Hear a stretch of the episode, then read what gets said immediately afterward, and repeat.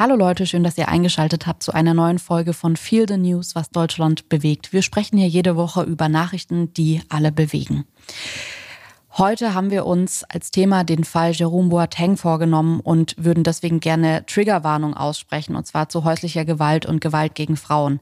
Falls euch dieses Thema nahe geht, euch triggert, ihr da sensibel seid, dann skippt diese Folge. Ihr müsst diese Folge nicht hören.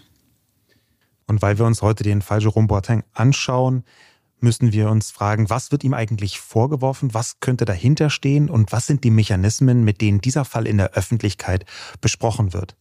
Außerdem glauben wir, dass der Umgang mit den Vorwürfen zeigt, wir brauchen ein MeToo für häusliche Gewalt.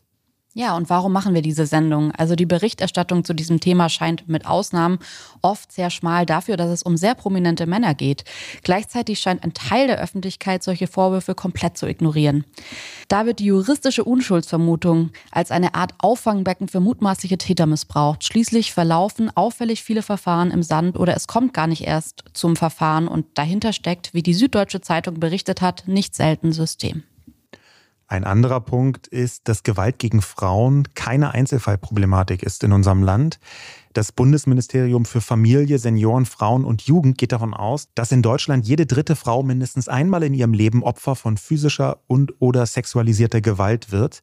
Etwa jede vierte Frau wird mindestens einmal Opfer körperlicher oder sexualisierter Gewalt durch ihren aktuellen oder früheren Partner. Natürlich, das müssen wir an dieser Stelle dazu sagen, gibt es auch häusliche Gewalt gegen Männer, eine ganz eigene Problematik. Wir wollen uns heute aber auf häusliche Gewalt gegen Frauen konzentrieren.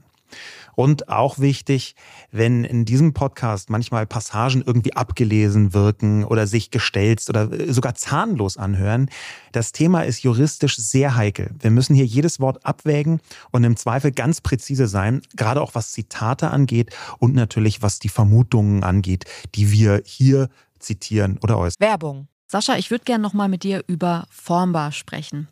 Wir haben uns unser wunderschönes Bücherregal bei Formbar designt, designen lassen und ich würde gerne heute noch mal ein paar Sätze über das Design verlieren, weil ich das wirklich so besonders finde bei Formbar, es sieht ein bisschen so aus, als hätten wir acht Leute in unsere Wohnung kommen lassen und die hätten das dann alles ausgemessen und entworfen und sich auch nochmal kreative Gedanken gemacht, weil dieses Möbelstück einfach am Ende so besonders aussieht. Ja, irgendwie hat man den Eindruck, da haben eine Innenarchitektin und der Schreiner tagelang zusammen dran gearbeitet. Es ist nämlich so, dass so rein vom Designaspekt, wir haben ja wirklich viele Möbelanbieter ausprobiert, man bei den allermeisten merkt, ah ja, das ist eins von der Sorte. Ne? Man kommt auch zu irgendwelchen Freunden, dann merkt man, ah, guck mal, die haben auch ein Regal von denen, die das dann äh, irgendwoher liefern. Und das ist nicht so bei Formbar. Auch deswegen, weil man da in dem Konfigurator das alles ziemlich gut einstellen kann und da auch Designs drin hat, so vorgegebene Muster, die es woanders gar nicht gibt und die so ganz kleinteilig auch änderbar sind und personalisierbar sind. Das ist so eine richtige ein richtiges Designmöbel und das gefällt mir besonders gut. Ja, also ich finde, diese Einzigartigkeit macht Formbar schon aus. Und man muss auch dazu sagen, wir beide haben jetzt nicht das größte Händchen irgendwie dafür, ein Möbelstück von from scratch zu designen. Und wir haben es trotzdem hinbekommen, da ein wahnsinnig ästhetisches Möbelstück rauszubekommen. Und das finde ich halt so toll. Formbar übernimmt das alles. Also man hat am Ende wirklich das Gefühl, dass man da von mehreren Profis beraten wurde.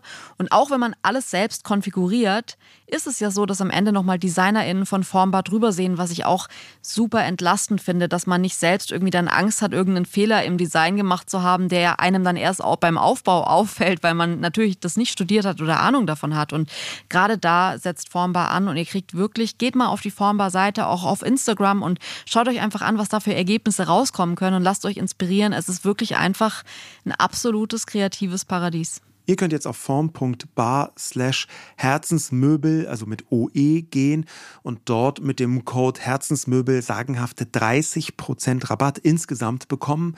Äh, das gab es bisher so gar nicht und es lohnt sich tatsächlich, weil man am Ende ein wirklich sehr, sehr schönes Möbelstück zu Hause hat. Viel Spaß beim Ausprobieren. Werbung Ende.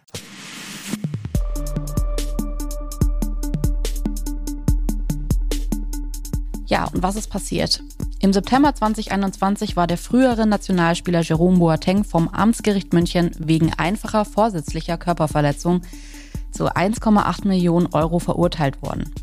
Dagegen ist er in Berufung gegangen, weswegen der Fall seit vergangenem Donnerstag vom Landgericht entschieden wird. Klägerin ist die Mutter seiner Zwillingstöchter, seine ehemalige Lebensgefährtin Sherin S. In der ersten Instanz sah es das Gericht als erwiesen an, dass Boateng seine Ex-Lebensgefährtin vorsätzlich verletzt habe. Wir haben für euch nochmal die Schlagzeilen um Jerome Boateng in einen zeitlichen Ablauf gebracht. 2015 nach einer On-Off-Beziehung sollen sich Sherin S. und Jerome Boateng, also die Mutter der Zwillinge, endgültig getrennt haben. 2018 soll es dann zu dem Übergriff im Karibikurlaub gegen Sherin S. gekommen sein. Gleichzeitig, wahrscheinlich 2018, kommt Jerome Boateng mit Kajia Lehnhardt zusammen. Später geht die Beziehung zu Ende. Anfang Februar 2021 gibt Jerome Boateng ein Bild-Zeitungsinterview mit dem Titel Meine Ex wollte mich zerstören. Gemeint war Lehnhardt. Wenige Tage später, am 9. Februar 2021, wird Kajia Lehnhardt in ihrer Wohnung tot aufgefunden. Sie soll sich das Leben genommen haben. Im August 2021, ein gutes halbes Jahr später, kommen durch eine Spiegelrecherche katastrophale Details der Beziehung zu Lehnhardt ans Licht. Es soll Drohung und Gewalt gegeben haben. Im September 2021, wie eben schon mal erwähnt, beginnt dann das Verfahren gegen Boateng. Im Oktober 2022, also vor kurzem, beginnt das Revisionsverfahren. Letzten Donnerstag war dazu der erste Verhandlungstag und letzten Freitag dann am zweiten Verhandlungstag gab es dann ein kleines Vorkommnis und zwar hat eine Zeugin vor Gericht angegeben, dass sie beim Hineingehen in das Gerichtsgebäude gefilmt wurde. Es handelte sich um die Zeugin, die im Karibikurlaub gesehen haben soll, wie Boateng seine frühere Freundin attackiert, geschlagen und übel beleidigt habe.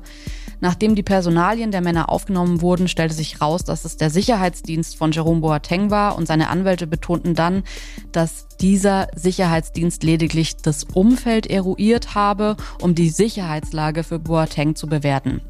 Die Zeugin sei nicht gezielt und nur von hinten gefilmt worden.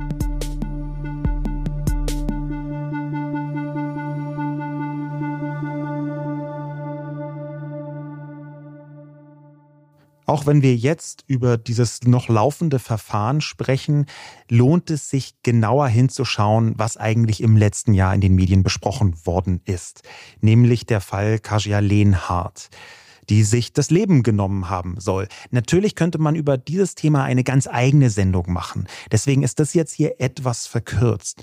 Aber man bekommt einen guten Eindruck aus dem eben schon erwähnten Spiegelartikel aus dem August 2021. Der ist überschrieben mit Inneneinsichten einer toxischen Beziehung mit tragischem Ende. Warum wollte Kajia Lehnhardt sterben? Der Spiegel schreibt dann weiter, dem Spiegel liegen viele Dutzende Sprach- und Chatnachrichten vor, Bilder und Videos, Verträge, klinische Befunde, Notizen von Kasia Lehnhardt.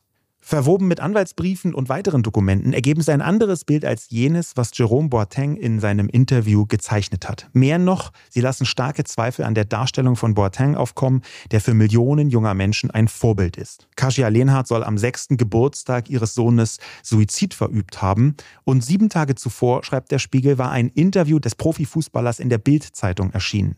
In einem Gespräch mit der Überschrift meine Ex wollte mich zerstören, attestierte Boateng, 32, Kajia Lehnhardt massive Alkoholprobleme und sagte, dass sie ihn erpresst und zu einer Beziehung gezwungen habe. Sie ihm gedroht habe, seine Karriere zu ruinieren und dafür zu sorgen, dass er seine Kinder verliere. Daraufhin prasselt ein gewalttätiger Shitstorm über Lehnhardt nieder, unfassbarste Drohungen, Beschimpfungen und Flüche. Der Spiegel schreibt weiter, Medien berichteten weltweit. Es löste eine Diskussion über Cybermobbing aus, über das Vorgehen der Boulevardpresse und die Hetze auf Social Media.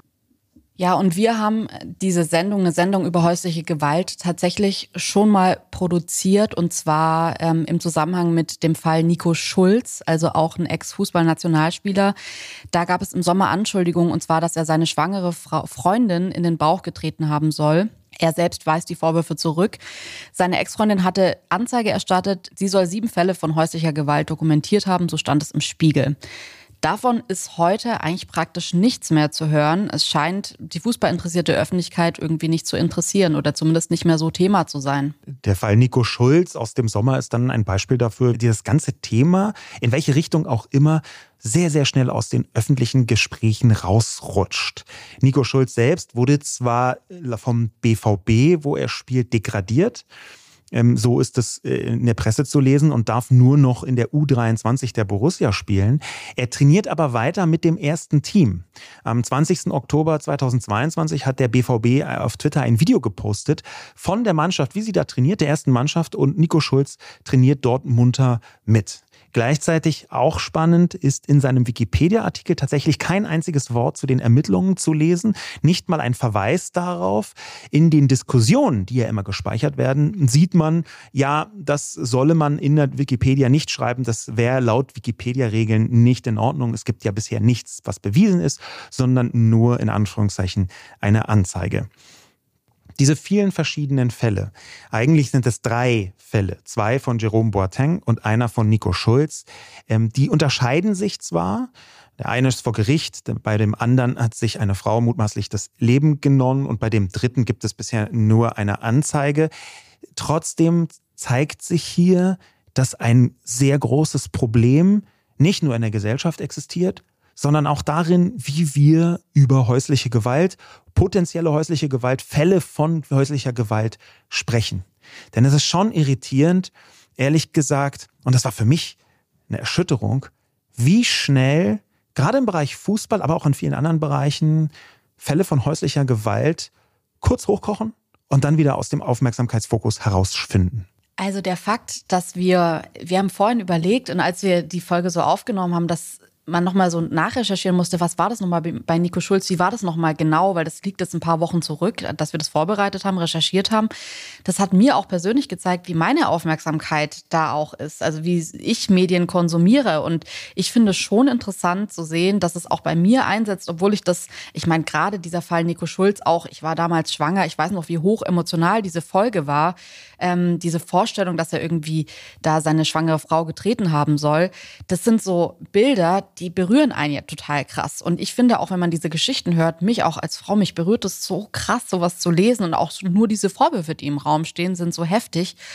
Und trotzdem geht man, finde ich, selbst auch irgendwie so über zur Tagesordnung und man ist erschüttert und man liest es. Und ich weiß, dass der Aufschrei auch gerade bei Kasia groß war. Aber wie viele Leute reden da heute noch drüber? Ist es so, dass wenn man den Namen Jerome Boateng hört, dass man dann sofort irgendwie denkt, okay, da sind jetzt gerade Verfahren offen, da wird es, ist jetzt gerade ein Revisionsverfahren.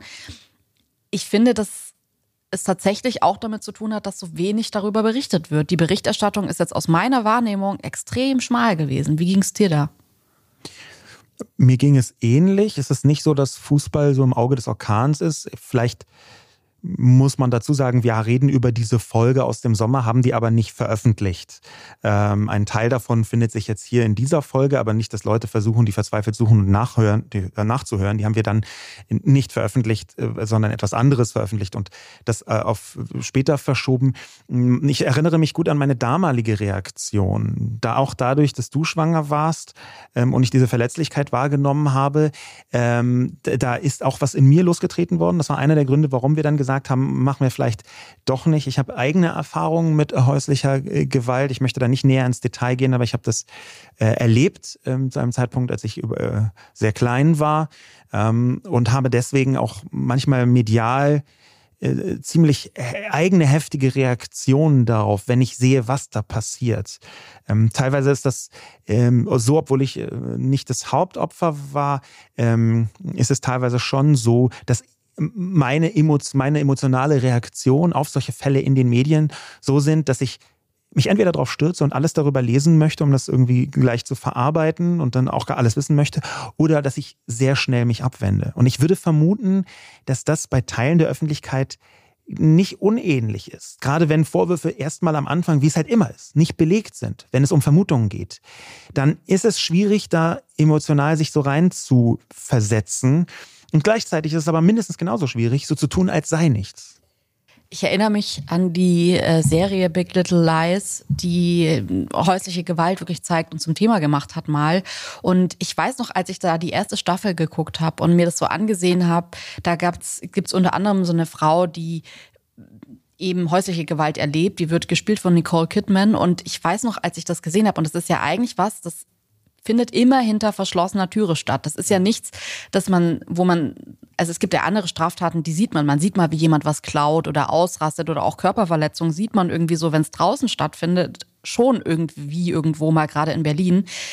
Häusliche Gewalt ist aber ja tatsächlich, und das zeichnet häusliche Gewalt ja auch aus, was, was im Haus passiert, was hinter verschlossener Türe passiert. Und ich fand es damals so heftig, diese Bilder zu sehen, gerade auch, weil ich das nicht erlebt habe. Ich kannte das nicht. Ähm, ich habe es auch persönlich nie erlebt. Und wenn man das dann sieht und sieht, wie eine Frau wirklich, das liest man vorher immer, aber wenn man das dann sieht, in der Serie mal. Ich war damals so richtig erschüttert und habe mir gedacht, finde ich das jetzt gerade gut, dass es gezeigt wird? Wird es gerade irgendwie normalisiert? Und dann dachte ich aber, nee, es ist so schockierend. Es ist auch so schockierend zu sehen, wie oft diese Frau nichts macht. Also in der Serie ist es dann so, dass sie so für die Kinder zusammen mit dem Mann auch bleibt, wo man sich ja vorher vielleicht denkt, ich weiß nicht, dass ich als Frau vorher vor der Serie vielleicht mal gesagt hätte, wieso geht man da nicht einfach? So Gedanken, die einem kommen. Man kann sich ja wehren. Man muss doch heute nicht mehr zusammenbleiben.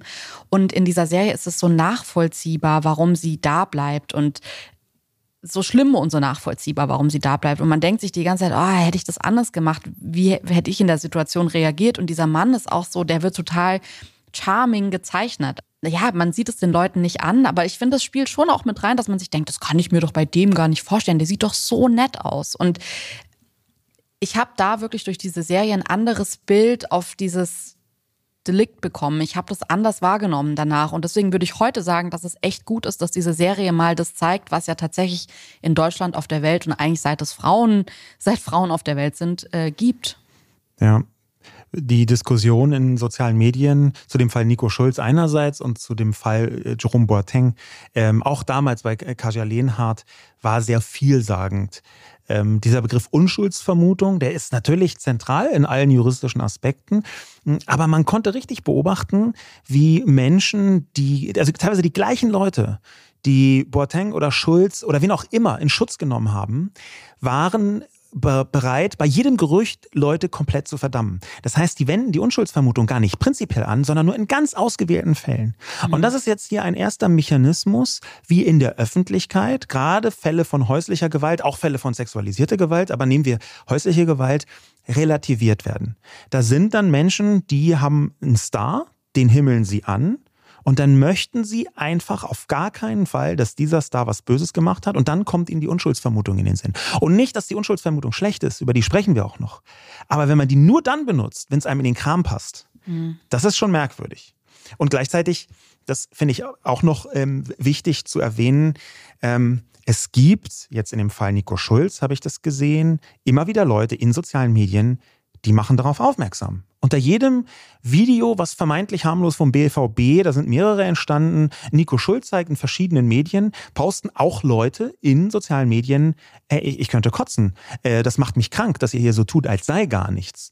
Ja, da gab es diese Degradierung, da wurde natürlich dann ähm, sich verbal von jeder Form von Gewalt distanziert seitens des BVB.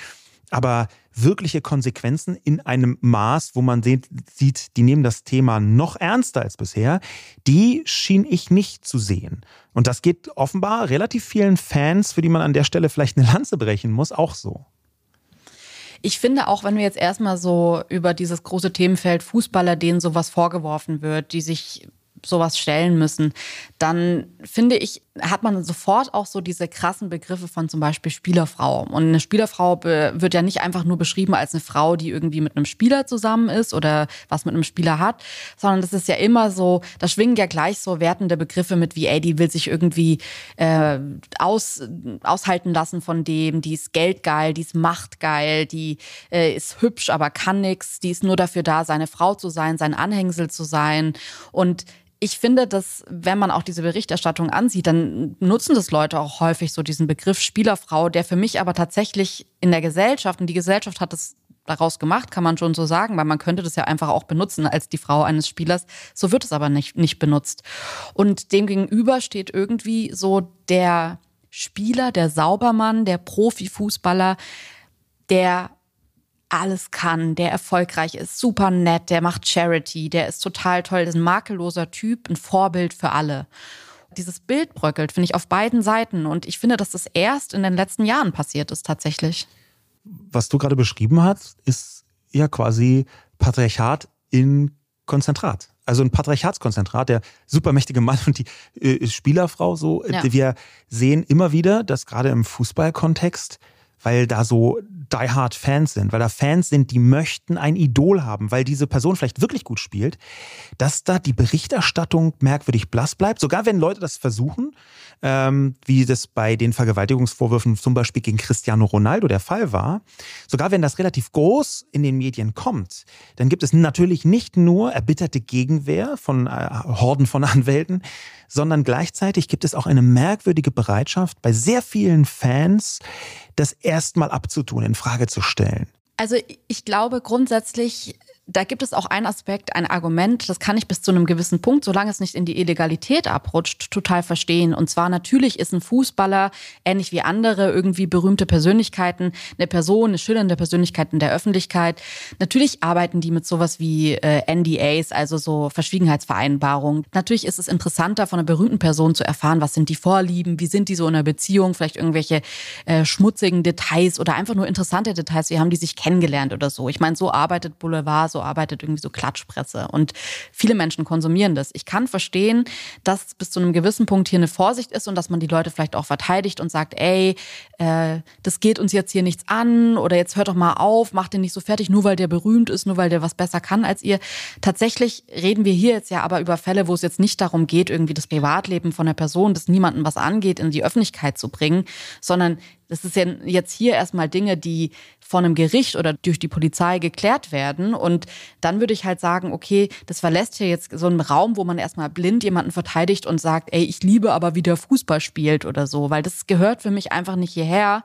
Ähm, ich fand es auch schon, um ehrlich zu sein, in der Berichterstattung auffällig, was da passiert ist. Und wenn man sich jetzt überlegt, dass gerade zum Beispiel dieser Fall zwischen Jerome und Kasia, der wurde unter anderem auch von ARD, von der ARD in Brisant geklärt. Es war aber auch im Frühstücksfernsehen Thema und natürlich in vielen Klatschzeitungen, weil Jerome mit einer Instagram-Nachricht nach diesem Bildinterview auch an die Leute getreten ist und nochmal Gründe genannt hat, warum er und Kasia nicht mehr zusammen sind. Und dann hat Kasia das auch gemacht.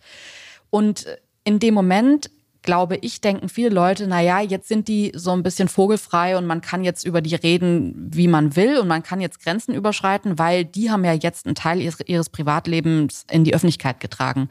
Und damit haben sie das Recht verwehrt, dass äh, Privates privat bleibt.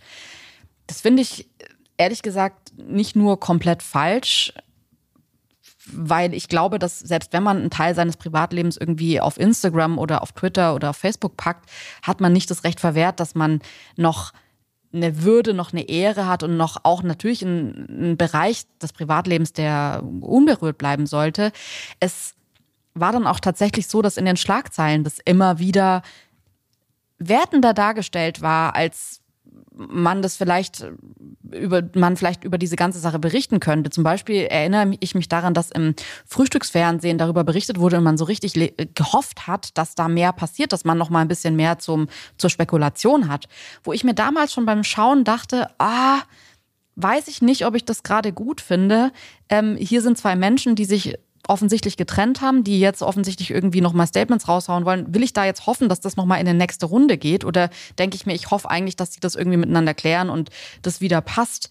So war dann auch jetzt zum Beispiel bei Sherin, also bei der Ex-Freundin, mit der Jerome Boateng die beiden Kinder zusammen hat, gab es einen, einen, einen Titel, der hieß Bitteres Urteil, Boateng muss 1,8 Millionen zahlen da habe ich mir auch gedacht, es ordnet für mich nicht genug ein. Also darunter wurde dann beschrieben, es ist ein bitteres Urteil, weil noch nie so eine hohe Strafe war, noch nie so ein hoher Tagessatz war auf eine einfache Körperverletzung. Aber auch da dachte ich mir, das klingt so ein bisschen ja bitter jetzt für Boateng, dass er das zahlen ja, muss. Ja. Äh, da, da ist, da steckt viel Verständnis drin. Und es steckt viel Verständnis drin für jemanden, wo immerhin ein Richter befunden hat, dass der strafwürdig sei, dass da also was passiert sein soll aus Sicht des Richters. Äh, und wenn man dann sagt, bitteres Urteil, dann glaube ich, ist da eine ganz eindeutige Tendenz zu sehen. Das ist, fürchte ich, in bestimmten Teilen äh, verräterisch für die Berichterstattung. In diesem Fall war das die Welt. Wir haben ganz häufig das Phänomen, dass über Fußball so berichtet wird, als gäbe es da keine Hierarchie. Wenn du vorher gesprochen hast von diesem Gefälle zwischen den äh, sogenannten Spielerfrauen und den Profifußballern. Denn ist das ein gigantisches Machtgefälle, eine Machthierarchie. Auf der einen Seite stehen Leute, die praktisch unbegrenzt, für normale Menschen unbegrenzt Geld haben, Einfluss, Macht, die angehimmelt werden, die mit einer kurzen Textnachricht wirklich jede Redaktion des Landes erreichen können. Und auf der anderen Seite sind Menschen, die sehr oft extrem abhängig sind. Denn natürlich ist diese Abhängigkeit, wenn man irgendwie so schon allein den Geldunterschied ansieht und was den Lebensstandard angeht, extrem und das macht das nochmal viel schwieriger. Und äh, das alles zu verschweigen und dann halt so zu tun, als gäbe es hier eine Streiterei zwischen eigentlich gleichberechtigten und gleichbefähigten und Leuten, das halte ich schon für eine, eine, das, ein, das heißt ein Nicht-Sehen-Wollen von patriarchalen Machtgefällen. Willst du noch die ähm, Süddeutsche kurz ja. erwähnen einmal? Genau. Ähm, wenn man von medialer Berichterstattung äh, spricht, dann muss man allerdings auch positiv herausheben. Jetzt gerade im Fall Boateng hat die Süddeutsche Zeitung zusammen mit dem Recherchekollektiv Korrektiv da sehr viel und sehr gut gearbeitet. Äh, besonders möchte ich herausheben einen Artikel Schweigfrau von Ronen Steinke vom 20. Oktober ähm, der handelt von einem immer häufiger auftretenden Phänomen, was auch gerade im Fußballkontext, gerade im häusliche Gewaltkontext offensichtlich benutzt wird, nämlich Verschwiegenheitserklärungen, dass ähm, Leute gezwungen werden, vor allem Frauen gezwungen werden ähm, oder unter Druck gesetzt werden, Vereinbarungen zu unterschreiben, die relativ oft, so schreibt es die Süddeutsche Zeitung, die Grenze zur Sittenwidrigkeit überschreiten. In den Vereinigten Staaten tun sie das nicht, da wird es auch sehr häufig eingesetzt. Wir kennen das von dem äh, Fall Weinstein. Ähm, da, dass Frauen sich dazu verpflichten, bestimmte Äußerungen gar nichts zu tun in der Öffentlichkeit. Und wenn das dann auch noch einseitig ist, dann kann, so beschreibt es die Süddeutsche Zeitung, die eine Partei ihre Wahrheit erzählen und die andere Partei kann nicht darauf reagieren, weil sie gesetzlich gebunden sind.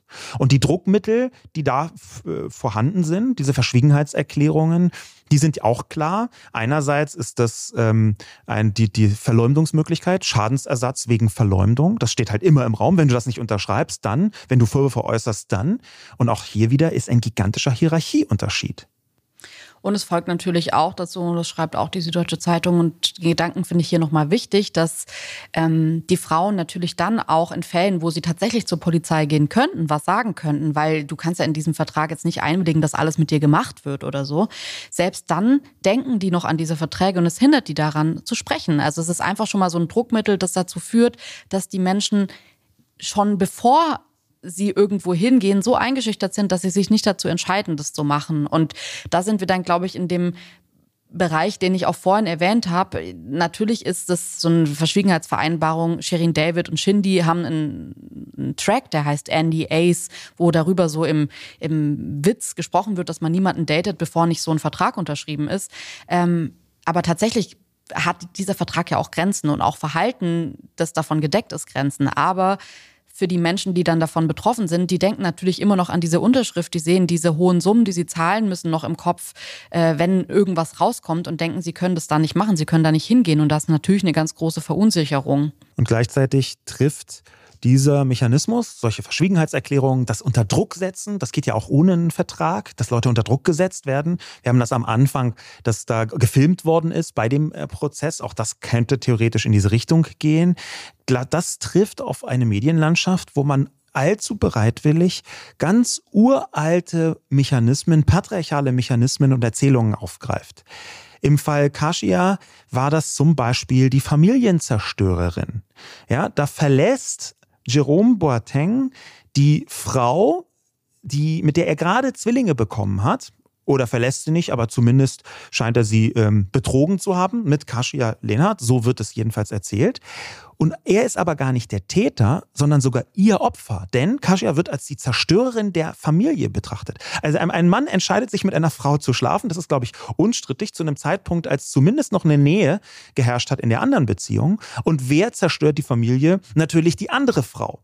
Das ist deswegen wichtig, weil zusammen mit sowas, solchen Mechanismen, von denen wir jetzt nicht im Detail wissen, ob die hier auch greifen, aber zusammen mit solchen Mechanismen wie den Verschwiegenheitserklärungen kann eine Seite eine Geschichte erzählen und die andere Seite, in diesem Fall die Frau, wird sehr alten Mechanismen zum Fraß vorgeworfen. Und am Ende ergibt sich ein Mechanismus, ein patriarchaler Mechanismus, der ganz zentral ist in dem Gespräch gerade über häusliche Gewalt, über auch über sexualisierte Gewalt, nämlich eine Täter-Opfer-Umkehr.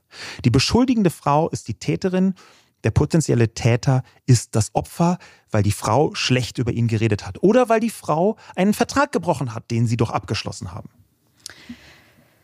Das ist tatsächlich auch oft ein Mechanismus bei häuslicher Gewalt, warum es die Zahlen, die wir haben, wahrscheinlich auch einfach nur Anhaltspunkte sind, weil man muss ehrlich sagen, die Entscheidung dann tatsächlich zur Polizei zu gehen, was zu tun, die ist nicht einfach, wenn man sich danach denkt, okay, ich bin nicht nur vielleicht nicht das Opfer in dieser Geschichte, sondern ich werde vielleicht sogar zur Täterin gemacht. Und der arme Mann, der gar nicht anders konnte, wurde in diese Beziehung gedrängt, der konnte ja gar nicht, der hat, dem waren die Hände gebunden. Und obwohl wir jetzt im Fall von Jerome Boateng von einem unfassbar mächtigen Mann sprechen, wo man ja eigentlich sagen würde, da ist ganz klar, wer die Macht hat und wer ähm, das Sagen hat vielleicht auch, äh, ging es gerade bei Boateng darum, dass er eben genau in äh, dieses Bild über sich gezeichnet hat, dass er genau das gesagt hat. Meine Ex wollte mich zerstören, wo ja auch dann in dieser Aussage liegt, dass sie die Macht hat, ihn zu zerstören. Und das würde ich bei, gerade bei Jerome Boateng stark bezweifeln. Also gerade in dieser Konstellation klingt es für mich gar nicht so, als wäre Jerome Boateng derjenige, der die Macht nicht inne hat. Er spielt hier das Opfer und trotzdem, auch wenn hier patriarchale Mechanismen am Start sind, die in jeder Beziehung, in der ganzen Gesellschaft wirken, gibt es speziell in diesem Fall, was Fußballer angeht, was berühmte Fußballer angeht, nochmal einen ganz eigenen Dreh. Dieser eigene Dreh, den hat der Spiegel in diesem äh, Artikel von August 2021 so beschrieben. Zitat, in dem Fall von Kasia Lehnhardt, so stellt es sich jedenfalls nach monatelanger Recherche dar, haben die Mächtigeren ihre Macht missbraucht. Gegen eine Frau, die sich allein und der Öffentlichkeit ausgeliefert fühlte. Sie wurde Opfer eines Systems, das beschrieben werden muss, weil es sich wiederholen kann. Das bedeutet, der Spiegel weist hier darauf hin und auch die Süddeutsche Zeitung hat genau darüber auch nochmal geschrieben, in vielen verschiedenen, wirklich sehr empfehlenswerten Artikeln, dass es ein System gibt. Und genau das ist der Kern. Die Spieler, diese hochbezahlten Spieler, die sind Assets, das sind Kapitalanlagen für die Vereine, die sind extrem viel Geld wert. Und es gibt sehr, sehr viele Leute, die von denen profitieren, natürlich monetär profitieren. Und deswegen werden sie von den Strukturen und den Menschen in ihrem Umfeld um wirklich jeden Preis beschützt. Und manchmal ist dann auch ganz egal, ob sie was getan haben oder nicht getan haben oder was genau. Denn der Punkt ist schon, ein wichtiger Teil des Fußballs ist das Image. Darauf basiert zum Beispiel die Werbung, die Werbegelder, aber natürlich auch die gesamte Öffentlichkeit, dass man über jemanden berichtet und positiv berichtet. Werbung ist ein ganz wichtiger Teil des Sports, natürlich. Und wenn das in Gefahr ist, diese riesigen Umsätze, weil jemand nicht mehr zur Werbefigur taugt, weil jemand vielleicht ausgepfiffen wird, weil jemand keinen Image-Transfer, wie es im Marketing heißt, mehr liefern kann, dann ist dieses Asset, dann ist diese Geld, diese Kapitalanlage bedroht. Und deswegen ist das auch immer ein Spiel um Geld. Und dann gibt es eben Leute, die sagen, mir scheißegal, was da passiert ist. Wir dürfen nicht zulassen, dass unsere Geldanlage Spieler XYZ, selbst wenn er seiner Frau sonst was angetan haben soll, in Gefahr, in wirtschaftliche, in finanzielle Gefahr ge gebracht wird. Und wir reden hier von teilweise neunstelligen Beträgen. Also Gelder, die so groß sind, dass man sich gut vorstellen kann, dafür gibt es Menschen, die jede mögliche Realität leugnen und sogar das Gegenteil behaupten. Um mal ein Beispiel zu bringen, das vielleicht jetzt mit dem, was du gesagt hast, gar nicht so viel zu tun hat, aber natürlich mit Geld zu tun hat. Und zwar schreibt der Westen, dass Nico Schulz 2019 vom BVB für stolze 25,5 Millionen gekauft wurde. Wenn man sich jetzt überlegt, dass er jetzt da ist und jetzt nicht mehr in der Hauptmannschaft spielt, sondern in der U23, dann ist es natürlich für die ein Investment gewesen, das sich, wenn man das jetzt in Geld betrachtet und sich überlegt, hat sich das ausgezahlt oder nicht, bleibt dann natürlich offen, wie der Verein das entscheidet. Aber da würde ich mir für mich die Frage auf jeden Fall beantworten mit, das war jetzt nicht das beste Geschäft, das man getätigt hat. Ja, also mir, wenn ich solche Systeme sehe, die, wie der Spiegel die beschreibt, wie die Süddeutsche Zeitung die beschreibt, wo so in Umrissen klar wird, was da für eine Radikalität da ist, die völlig abseits jeder Gerechtigkeit funktioniert und funktionieren muss in den Augen dieser Menschen, die das tun, dann, dann wird mir schon übel. Und mir wird deswegen übel, weil ganz klar ist, hier passiert etwas, das ist so weit weg von Recht, von Gerechtigkeit. Hier arbeiten sehr viele Leute ganz konzentriert daran, so die Grauwerte auszunutzen, auch in der Öffentlichkeit. Natürlich gibt es dann bei den Summen, die im Spiel sind, PR-Strategien, wie man das am besten so darstellt, dass die meisten Leute irgendwie gar nicht erst davon so richtig entweder mitbekommen oder das falsch einsortieren oder äh, so, dass sofort Zweifel geweckt werden. Natürlich haben hier Medien eine Verantwortung und die werden, viele Medien, gerade Boulevardmedien, gerade auch die Bildzeitung, wird dieser Verantwortung aus meiner Sicht häufig nicht gerecht. Die haben hier eine Verantwortung, zu versuchen zumindest, das darzustellen und nicht Teil dieses Systems zu werden, das eigentlich Assets schützt, viel mehr als menschliche Gerechtigkeit anzustreben. Ja. Ja, und ich glaube, dass das dann tatsächlich auch der Punkt ist, ähm, den wir anfangs erwähnt haben, warum man dann so wenig darüber liest. Also natürlich sind ganz viele Menschen daran interessiert, das nicht so darzustellen, wie es ist, sondern das zu beschönigen oder vielleicht am besten sogar irgendwie unter den Teppich zu kehren, um eben die, dieses Produkt, das sie haben, es ist ganz komisch von einem Menschen so als Produkt zu sprechen, aber in dem Fall ist es ja wirklich einfach die Fußballfigur, das Vorbild, nicht zu beschädigen. Deswegen finde ich das total toll, dass es Menschen gibt, die auf Twitter, die in sozialen Medien darauf hinweisen und sagen, ich habe diese Vorwürfe nicht vergessen, die hier im Raum stehen. Und da muss man ja auch mal den Fußball loben. Es sind ganz arg oft Entscheidungen von Vereinen, die von Fußballfans mit initiiert werden, weil die Fans sagen, und dann hört man immer so diesen Satz, da steht der Verein dann nicht dahinter, da stehen die Fans nicht dahinter. Und das ist beim Fußball ja schon auch ein Thema, dass man da tatsächlich eine Teilhabe hat und auch ein Druckmittel hat, nochmal an den Verein ranzutreten und zu sagen, hey, ich habe das nicht vergessen. Das ist, was macht ihr? Wie, wie reagiert ihr? Weil sonst könnte wahrscheinlich der Eindruck entstehen, ich weiß jetzt überhaupt nicht, das ist nicht auf den BVB bezogen, aber sonst könnte der Eindruck entstehen, dass vielleicht ähm, Vereine oder die Personen, die so über den Fußballern stehen, erstmal abwarten und sich denken, jetzt schauen wir erstmal, was passiert, ob das noch lange Thema ist oder nicht. Und dann schauen wir, ob wir reagieren müssen oder nicht. Und da hilft natürlich das, das Druckmoment von außen. Ich finde gut, dass du die, die Fans hier in dem positiven Kontext erwähnst. Mein Gefühl ist allerdings, dass das ein kleinerer Teil der Fans sind, die das tun, mhm. die da eine Verantwortung haben.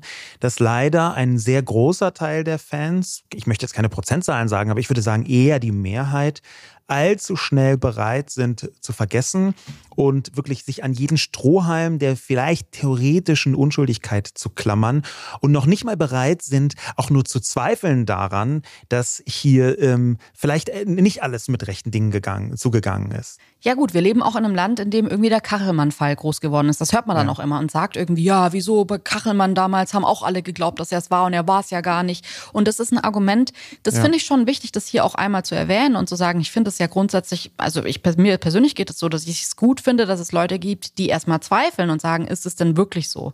Ich finde aber, dass wir gar keine Kultur in unserem Land haben, wo es ein natürliches Zweifeln gibt. Es gibt entweder die, die sagen, ich glaube dem eh nicht, das ist eh ein Lügner, der ist ja 100% schuldig und ja, der muss sofort an Pranger gestellt werden, rausschmeißen. Und es gibt die Leute, die sagen, der hat nichts gemacht, der ist unschuldig, der, also wirklich Unschuldsvermutung, Leute, bitte. Und wo sind die Menschen, die dazwischen natürlich zweifeln und sagen, ey, der ist jetzt erstmal irgendwie auf Probe oder ich zweifle gerade erstmal an dieser ähm, Person und möchte das jetzt gerade irgendwie erstmal überprüft sehen. Das fehlt mir. Ich glaube, das fehlt nicht nur dir, das fehlt insgesamt so in der Betrachtung. Ähm, und das ist, glaube ich, auch grundsätzlich eine große Schwierigkeit, dass dieser ganze Komplex häusliche Gewalt sehr viel zu tun hat mit Vertrauen, mit jemandem Glauben. Du hast als Grundmuster vorhin ganz richtig gesagt, in den allermeisten Fällen ist es, wenn man es juristisch betrachtet, Aussage gegen Aussage, weil sehr oft zwei Menschen dabei sind. Es gibt auch die Fälle, wo Kinder dabei sind, aber ähm, oder, oder Dritte, wie jetzt äh, in, in dem eben angesprochenen Fall Boateng, ähm, wo es äh, offenbar eine Zeugin gab. Aber in den allermeisten Fällen dort draußen, die jetzt nicht in den Medien verhandelt werden, die zeichnen sich dadurch aus, dass hier zwei Menschen sich gegenüberstehen und die eine sagt das und der andere sagt das. Das ist vielleicht genau der richtige Moment, um eine Überleitung zu machen. Wir haben eben von zwei prominenten Fällen gesprochen, denen häusliche Gewalt vorgeworfen wird und haben auch versucht, die mediale Einordnung hinzubekommen. Aber genau das, was außerhalb des Medialen stattfindet, was hinter verschlossenen Türen stattfindet, das wollen wir jetzt in diesem zweiten äh, Teil des Podcasts ganz unabhängig von den Vorwürfen am Anfang beleuchten. Also das Phänomen häusliche Gewalt selbst. Und zwar gerade auch deswegen, weil man durch so herausgehobene Berichterstattung äh, glauben könnte, man könnte dazu neigen, das seien einzelne Ereignisse. Aber faktisch ist häusliche Gewalt viel eher eine Epidemie. Und die Berichterstattung zu häuslicher Gewalt, nicht nur die Zweifel, die da gesetzt werden, sondern auch die patriarchalen Mechanismen, von denen wir gesprochen haben, die laden gerade dazu ein, zu glauben, häusliche Gewalt ist keine Epidemie, das findet nur hier und da mal statt. Ähm, wir haben leider, muss man sagen, mit den patriarchalen Strukturen in Deutschland und auch in den meisten anderen Ländern gleichzeitig eine Vielzahl von Instrumenten, nicht nur im medialen, sondern auch im ganz privaten, die dazu dienen, häusliche Gewalt zu verharmlosen oder so zu tun, als sei die gar nicht geschehen. Ja, und wenn man sich ähm, diese Epidemie mal in Zahlen ansieht, dann war es zum Beispiel 2020 so, dass insgesamt rund 148.000 Menschen Opfer von Partnerschaftsgewalt wurden. Und davon sind, und deswegen sprechen wir heute auch vor allem über Frauen, es ist, sind vier von fünf Fälle sind äh, Frauen, die betroffen sind und einer von fünf Männern. Jetzt muss man aber wirklich auch mal hier dazu sagen, das ist jetzt erstmal eine Zahl von Menschen, die sich dazu entschieden haben, das anzuzeigen. Das heißt, es gibt eine Dunkelziffer, gerade bei dieser Gewalt, bei dieser häuslichen Gewalt, die so hoch ist und die auch wirklich ein Problem ist, weil die meisten Menschen und darunter sind dann tatsächlich auch Männer noch mal ein größeres Problem. Ähm, die gehen nicht zur Polizei. Und gerade bei Männern ist es oft so, dass bei häuslicher Gewalt darüber gesprochen wird, dass das Umfeld das verharmlost und man sagt, ach, das kann deine Frau doch gar nicht machen. Deswegen auch da ist wahrscheinlich die Ziffer noch viel höher. Trotzdem wollen wir uns heute vor allem auf die häusliche Gewalt gegen Frauen konzentrieren. Und wenn man sich das erstmal ansieht, dann zählt zu häuslicher Gewalt nicht nur körperliche Gewalt, sondern auch psychische Gewalt wie Demütigung oder Drohung, Einschüchterung, soziale Isolation oder wirtschaftlicher Druck. Und wenn man sich das überlegt, dann finde ich, sind oft auch so Beispiele, ich kenne das noch aus dem Deutschrap, da gibt es sehr viele Tracks, wo es darum geht, dass Frauen nicht in den Club dürfen, also dass die Freundin zu Hause bleiben soll dass der Mann rausgeht. Aber die mit so einem Rock gehst du aber nicht raus. Aber Frau, so gehst du jetzt nicht feiern. Du hast Frauen dürfen dann nicht feiern. Das ist das, worüber gesungen wird, oder? Genau. Also es geht einfach darum, dass es okay ist, so von wegen, oder es wird dann auch idealisiert, dass die Frau, die will nicht feiern gehen, die will zu Hause bleiben, die ist eine gute Frau und eine schlechte Frau geht in den Club und raus. Und eine gute Frau bleibt zu Hause, so wie es der Mann ja, ihr gesagt das ist hat. Und mega sexistisch in dem Moment, wo man in den Club geht um Frauen kennenzulernen. Ne? Das ist diese ein Ur, auch ein uralter patriarchaler Mechanismus. Das ist so eine mhm. Stilisierung. Die eigene Frau ist quasi eine Heilige und alle anderen äh, sind Prostituierte, äh, auf die man herabschaut ähm, und die man dann dementsprechend auch behandelt.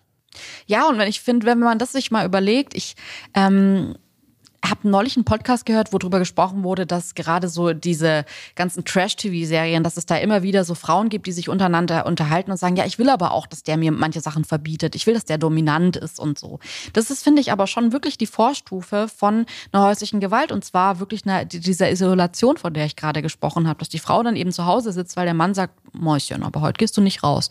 Und vielleicht sagt er das drei, vier, fünf Mal freundlich und wenn du mich liebst, dann gehst du nicht raus. Vielleicht ist es aber auch irgendwann nicht mehr so freundlich und nicht mehr so freiwillig, wie man sich das selbst einredet. Und ich glaube, dass es da ganz viele verschiedene Abstufungen geben kann. Und ich glaube, dass man sich auch darüber bewusst sein muss, dass es eben nicht nur darum geht, in häuslicher Gewalt, dass der Frau irgendwie jetzt mal auf Deutsch gesagt auf den Kopf geschlagen wird, sondern dass es schon ganz viele Facetten und Nuancen und auch andere Nuancen gibt, die auch bedrohlich sind und die auch mit Gewalt zu tun haben, obwohl nicht geschlagen wird. Ja, oder dass, wenn einmal geschlagen worden ist, natürlich auch sofort alle möglichen Formulierungen im Alltag eine ganz andere Farbe bekommen. Ähm, das, was hier unter Drohung äh, subsumiert wird, Demütigung, Einschüchterung, das ist natürlich völlig anders zu lesen. Und auch das ist in dem Prozess, äh, über den wir vorhin gesprochen haben, deutlich geworden.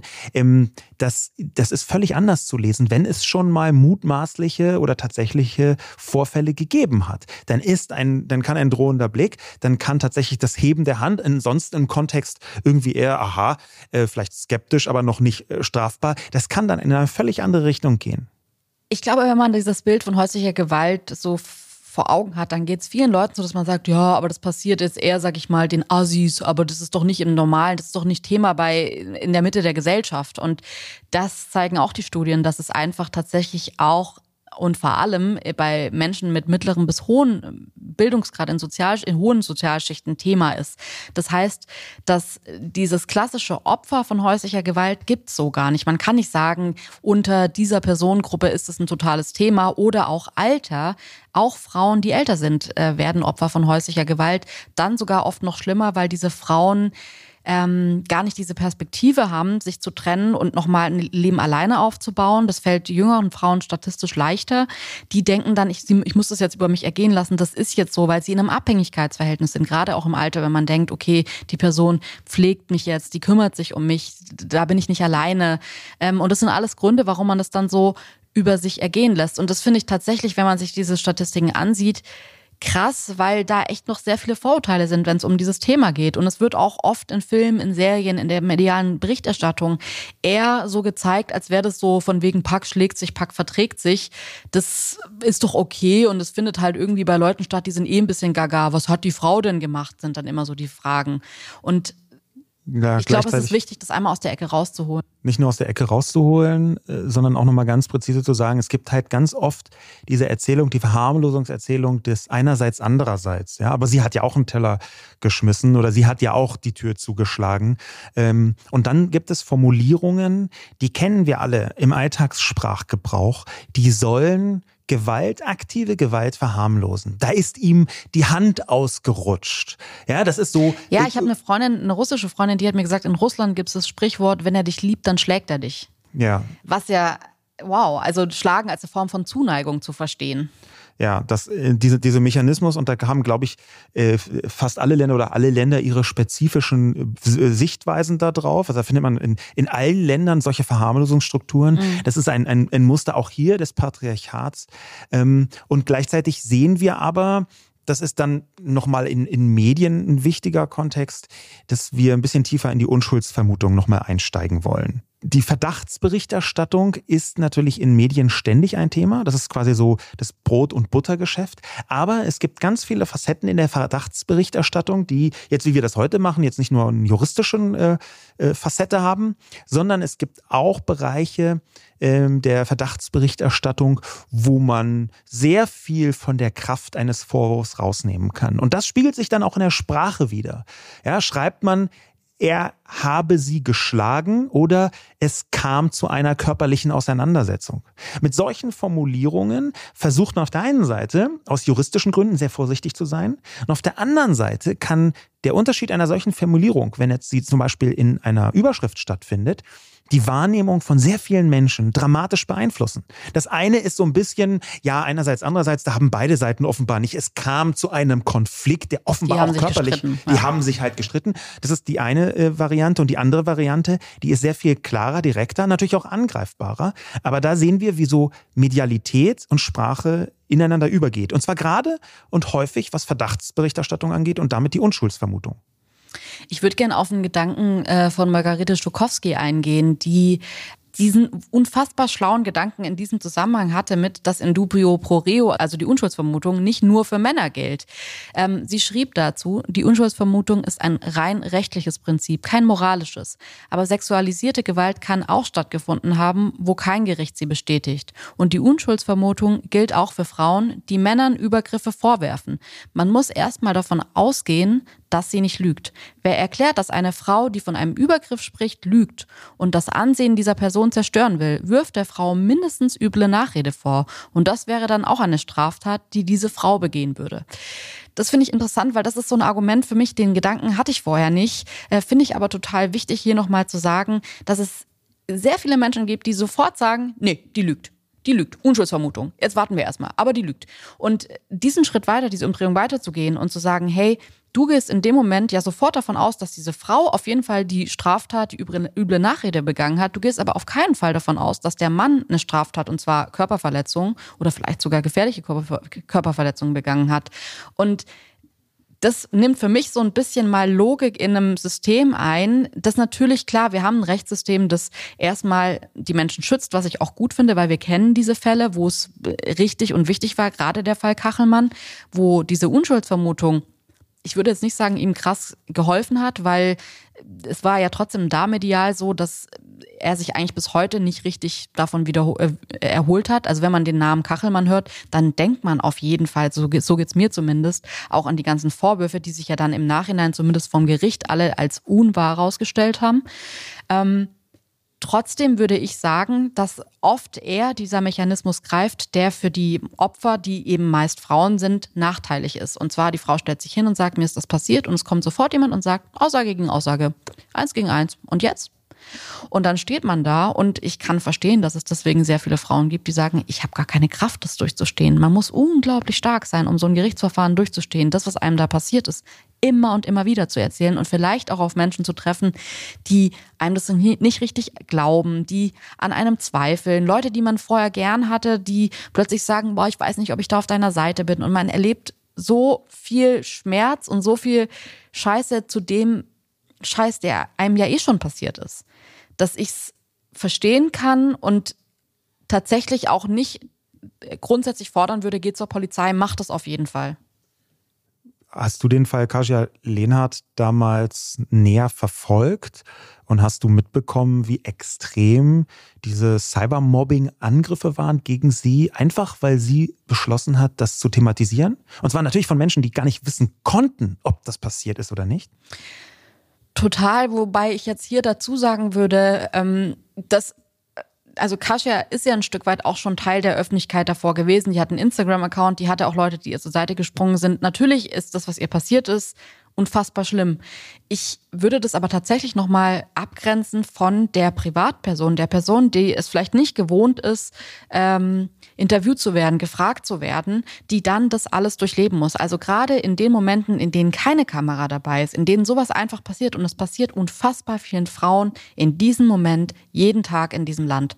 Und wenn man sich das überlegt und überlegt, dass die dann in Situationen reingeworfen werden, wo die das vielleicht einem unsensiblen, einer unsensiblen Polizistin sagen müssen, das vielleicht vor Gericht wieder und wieder wiederholen müssen, vielleicht das vor ihrer Familie, vor Freunden wiederholen, die dann nicht so reagieren, wie man sich das vielleicht wünscht, dann finde ich, ist es tatsächlich eine Grausamkeit, die für mich in dieser ganzen Thematik nicht oft genug beschrieben wird. Und gleichzeitig, wenn du von dieser Grausamkeit sprichst, auf der einen Seite muss natürlich auch die Komplexität des Themas auf der anderen Seite zumindest Berücksichtigung finden. Es, du hast vorhin richtig gesagt, es gibt Falschanschuldigungen, es gibt große Interessen in diesem ganzen äh, gesellschaftlichen Gefüge. Und gleichzeitig gibt es aber auch eine neue Sphäre. Und da versuchen wir, wenn wir jetzt äh, Lösungsansätze besprechen wollen, wenn wir so ein bisschen einen Ausblick besprechen wollen, was da am Horizont steht, in welche Richtung wir uns gesellschaftlich bewegen könnten, dann ist mir aufgefallen, dass es ähm, in den sozialen Medien noch gar keine Kultur, keine Diskussionskategorie potenzielle Täter gibt. Das hängt auch an der Polarisierung. Wir haben in den redaktionellen Medien da äh, Mechanismen, wie berichtet man Verdachtsberichterstattung, wie berichtet man über potenzielle Täter. Aber in sozialen Medien haben die Leute noch gar kein richtiges Gespür dafür, dass man die Diskussionskategorie potenzielle Täter ja benutzen könnte. Und das würde heißen, man muss gar nicht von Anfang an radikal die eine oder die andere Richtung einnehmen. Es gibt auch Aufschaukelungseffekte. Das ist äh, auch ganz gut nachweisbar, wenn die einen sagen, der ist auf jeden Fall Täter, obwohl es noch nicht klar ist, dann kommen die anderen umso leichter um die Ecke mit, nein, er ist auf keinen Fall Täter. Und diese Aufschaukelungsmechanismen in sozialen Medien, das erleben wir in ganz vielen Bereichen, die können richtig toxisch werden, die können die Öffentlichkeit richtig vergiften und am schlimmsten, sie führen von beiden Seiten am Ende nicht dazu, dass auch nur ein Jota mehr Aufklärung passiert. Im mhm. Gegenteil, plötzlich ist zusätzlich zum Interesse der Aufklärung der Öffentlichkeit durch Medien zum Beispiel auch noch ein Gruppenkrieg entstanden, der überhaupt nichts mit irgendwelchen Wahrheiten oder tatsächlichen Wahrheitsfindungen zu tun hat. Deswegen glaube ich, wir brauchen als einen der Lösungsansätze in sozialen Medien, so aberwitzig sich das anhört, eine Diskussionskategorie potenzielle Täter. So ein Analogon dazu, was in redaktionellen Medien zum Teil zumindest schon passiert. Okay, ich finde ich find einen super guten Vorschlag, gerade auch weil ich am Anfangs gesagt habe, okay, mir ist es zu sehr entweder Unschuldsvermutung oder äh, Schuldvermutung. Aber wie würde sich das jetzt in einem konkreten Fall, also wenn jetzt einfach die Person X äh, an Instagram teilnimmt und ähm, sieht, okay, Person Y, der wird äh, häusliche Gewalt vorgeworfen, sagen wir jetzt mal. Wie geht man damit, damit um, wenn man den als oder die Person als potenziellen Täter behandelt? Das ist eine gute Frage. Und Fragen lobt man ja meistens, wenn man keine ganz konkrete Antwort darauf hat. In dem Fall, glaube ich, muss man das erarbeiten. Das hört sich jetzt so nach äh, Gruppenauftrag an. Aber ich glaube, wir müssen ein Gespür dafür bekommen, wir als Gesellschaft, wie wir in sozialen Medien mit solchen Fällen umgehen. Und zwar einfach deswegen, weil soziale Medien inzwischen eine extrem relevante Öffentlichkeit sind. Und die Leute, die jetzt sagen, das wird doch niemals passieren, denen kann ich entgegnen, das lässt sich schon ganz gut zeigen, dass die soziale Medienöffentlichkeit einen Lernprozess hinter sich hat. Das vor einigen Jahren noch für viele Leute etwas komplett selbstverständlich war, was heute ein bisschen vorsichtiger gehandhabt wird. Das gibt es schon. Zum Beispiel im Bereich Hassrede. Nicht, dass es die nicht mehr gibt, aber es sind sehr viel mehr Leute erkennbar sensibilisiert dafür geworden, dass es Hassrede gibt und dass man bestimmten Hassredeanwürfen auch widersprechen sollte. Dass es Gegenrede gibt. Ja, dass Leute sagen, nein, ich möchte nicht, dass du hier sowas rassistisches Politisches sagt. Ähm, das gibt es. Da gibt es, das kann man feststellen. Es gab einen Lerneffekt in der Öffentlichkeit und vielleicht fromme Hoffnung, aber vielleicht kann es ja sowas auch in diesem Bereich geben, dass so eine radikale Vorverurteilung in der einen wie der anderen Richtung oder eine Vorabfreispruch-Einrichtung, dass das so nicht passiert. Als ich für mich so über dieses Thema nachgedacht habe, dachte ich mir, es gibt ja schon einen Lösungsweg, einen Teil des Lösungswegs, weil ich gerade jetzt meinte, dass ich es verstehen kann, wenn Leute nicht zur Polizei gehen. Ich finde es natürlich trotzdem deswegen total richtig, zur Polizei zu gehen. Es ist mir nochmal wichtig, das zu sagen, dass ich glaube, dass dieses Rechtssystem grundsätzlich schon funktioniert. Es gibt sicher viele Fälle, wo das nicht funktioniert hat und äh, Graubereiche, wo man sagen kann, es ist unfassbar anstrengend. Aber ich bin grundsätzlich der Meinung, dass es richtig ist, zur Polizei zu gehen und es zu sagen.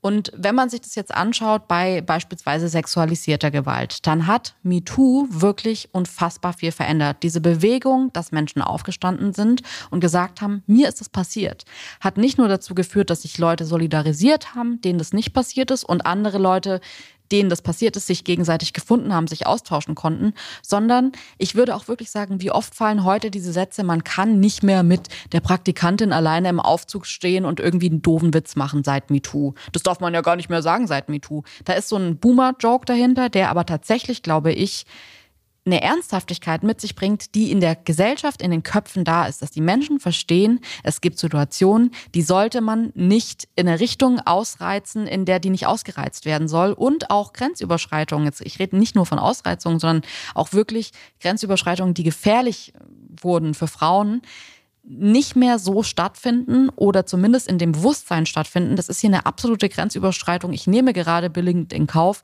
ähm, dass ich dieses oder jenes tue und dafür vielleicht auch die Konsequenzen bekomme. Und ich glaube, dass auch hingesehen wird, dass auch wenn Menschen das passiert, ein Verständnis da ist, dass man einen Mut hat, vielleicht das da jetzt lauter zu sprechen. Das sehe ich bei sexualisierter Gewalt seit MeToo so krass, dass ich wirklich, wirklich glaube, dass es ein MeToo bei häuslicher Gewalt braucht. Ich glaube, das gab es bis jetzt noch nicht, weil bei häuslicher Gewalt kommt ja dazu, dass die Person, die die Gewalt verübt, tendenziell auch einen Schlüssel zu deinem Haus hat, beziehungsweise zumindest in deinem Haus war, was oft halt heißt, dass es die Partner, die Familienmitglieder sind. Und ich glaube, was bei vielen Menschen im Kopf ist, und das habe ich auch erst so in den letzten Jahren gelernt ist, dass man vielleicht sofort als Frau relativ schnell denkt, ich will doch jetzt nicht schlecht über, ich sage jetzt mal, meinen Vater sprechen, der mich so geschlagen hat. Ich will doch nicht die Familie beschmutzen oder meinen Partner, ich will doch nicht die Beziehung beschmutzen. Das Ding ist aber, dass die Person, die sich dazu entschieden hat zu schlagen, in dem Moment alles kaputt gemacht hat, was man hatte. Und das Opfer in dem Moment so schnell dazu neigen zu denken, sie sind die Schuldigen, wenn sie das jetzt ansprechen, wenn sie das jetzt aussprechen.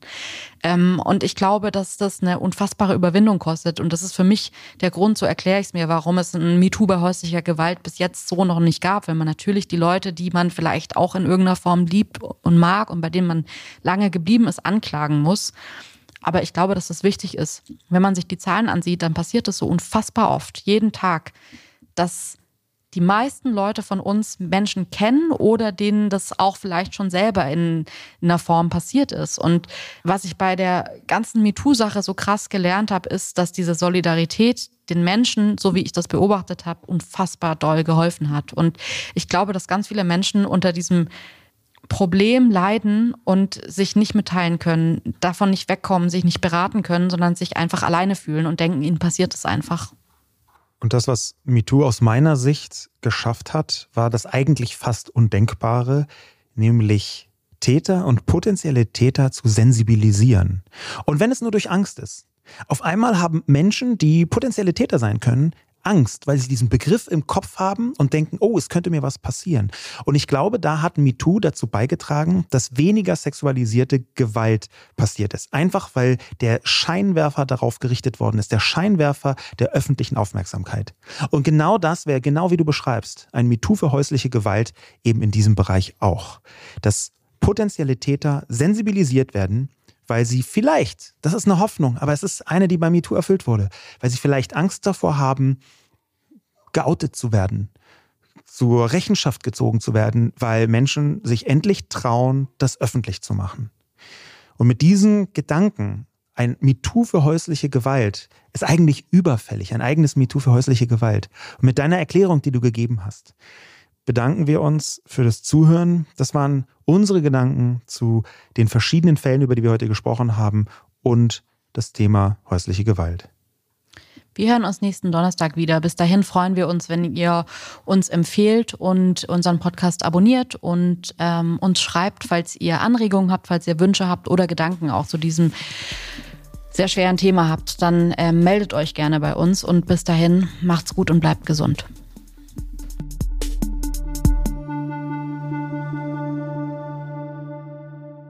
Dieser Podcast wird produziert von Podstars bei OMR.